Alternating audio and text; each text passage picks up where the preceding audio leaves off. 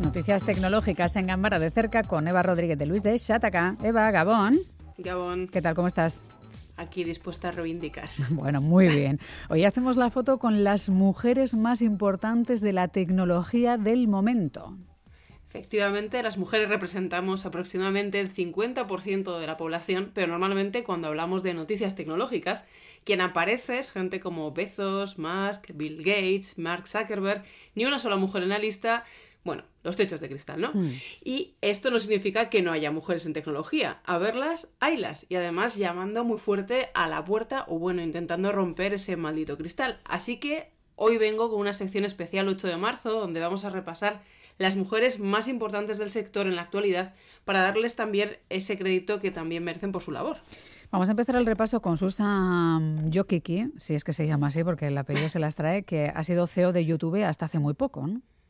Eso es, es una mujer que hasta hace tres semanas era la directora ejecutiva, como se dice ahora CEO de YouTube, y lo había sido durante nueve años, pero aunque llevara casi una década a los mandos de la plataforma de vídeo más famosa que existe, estudió una licenciatura en Historia y Literatura en Harvard. Mira. Fue precisamente en ese último año de carrera donde mostró interés en el mundo de la tecnología, hizo un máster en Economía, luego otro NADE, y se fue a Silicon Valley para trabajar en Intel y de allí a Menlo Park, donde se dice que alquiló su garaje a Larry Page y Sergey Brin, que sus nombres igual lo suenan porque fundaron Google. Hmm.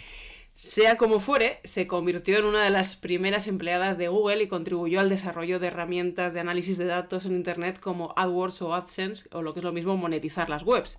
De allí pasó a la directiva de Google, centrada en publicidad y comercio, y entre sus buenas ideas se encuentra la adquisición de YouTube, que por aquel entonces era rival de Google Video. Buen ojo. Hmm. Y bueno, dicho y hecho, en 2006 eh, Google compró YouTube por 1.650 millones de dólares y desde 2014 Wojcicki, o como se diga, ha sido su CEO.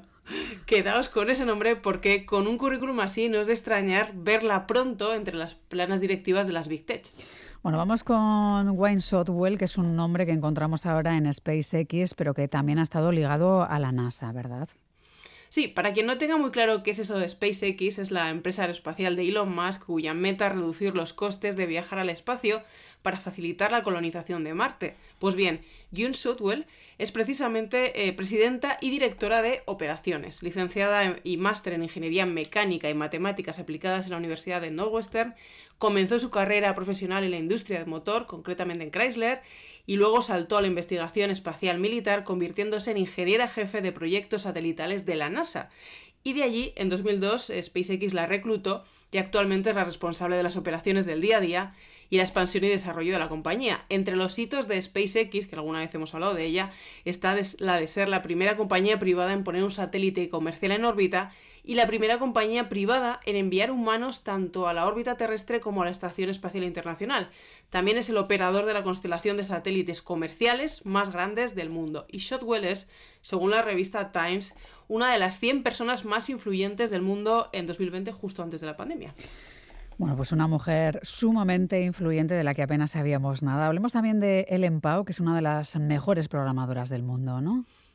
Hay quien hace diez- eh, con 10 años aprende a jugar al mus, pero Ellen Pau hizo lo propio con la programación, de la mano de su madre, que era una ingeniera informática. Ah, bueno. Hmm. Esto ayuda, pero seguro que tuvo que estudiar un montón para conseguir la licenciatura en Ingeniería Eléctrica en Princeton, además de otros másters y doctorados en universidades de la Ivy League.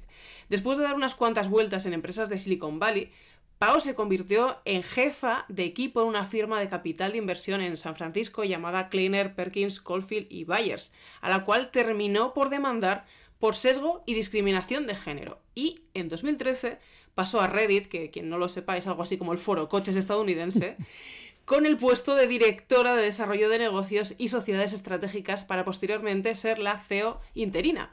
Y allí marcó un antes y un después en su cultura empresarial prohibiendo la pornografía de venganza y fotografías de desnudos no autorizados en Reddit. Vamos, lo de subir fotos y vídeos de tu expareja, que es tristemente todo un clásico de exnovios despechados. Pues sí. Y este movimiento inspiró a otras plataformas de redes sociales a instaurar políticas similares. Finalmente cerró su episodio en Reddit y desde hace un tiempo está en su propio proyecto llamado Include, centrado en la mujer y la tecnología, y su objetivo es atender y prevenir el sexismo y la discriminación de género en Silicon Valley. Pues otro nombre que sumamos. Eh, en la línea del Empao, nuestra siguiente propuesta es Resma Sauyani de Girls Go Code. Sí, cuando yo empecé mis estudios de ingeniería hace casi 20 años, uh. ya, ya me encontré unas cuantas chicas en mi clase, pero dependiendo de la carrera todavía cuesta encontrar mujeres, especialmente si nos vamos a informática. Hmm. Afortunadamente existen iniciativas como Girls Who Code, eh, cuya fundadora y CEO es Rechma Saujani, y tiene una formación alejada de la tecnología, como las ciencias políticas y la comunicación. Y en 2012, Saujani fundó este Girls Who Code para lidiar con la brecha de género en el sector de la tecnología, lo que incluye programas de programación desde el colegio hasta la universidad. ¿Y qué tipo de formación ofrece? ¿Son como campus, clubes? Pues de todo, inmersión de verano, típico campus, eh, campamentos, recursos online, libros, clubes extracurriculares y programas universitarias. A día de hoy esta organización ha contribuido ayudando a casi un millón de niñas, las cuales la mitad provienen de sectores críticos como comunidades migrantes y de bajos recursos. Y si os preguntáis cómo una persona tan alejada de la tecnología llegó hasta donde está, Sauyani se convirtió la primera mujer indioamericana en postularse para el Congreso de Estados Unidos en 2010, y fue precisamente en esas típicas visitas de campaña a centros educativos que vio de primera mano la brecha de género en clases de informática. Supongo que las mujeres están tomando posiciones en el ámbito de la programación, está clarísimo, ¿eh? porque en, nuestro entorno espero que también. Aquí encontramos más nombres en, en esto de programar, como el de Kimberly Bryant, que es fundadora de Black Girls Code.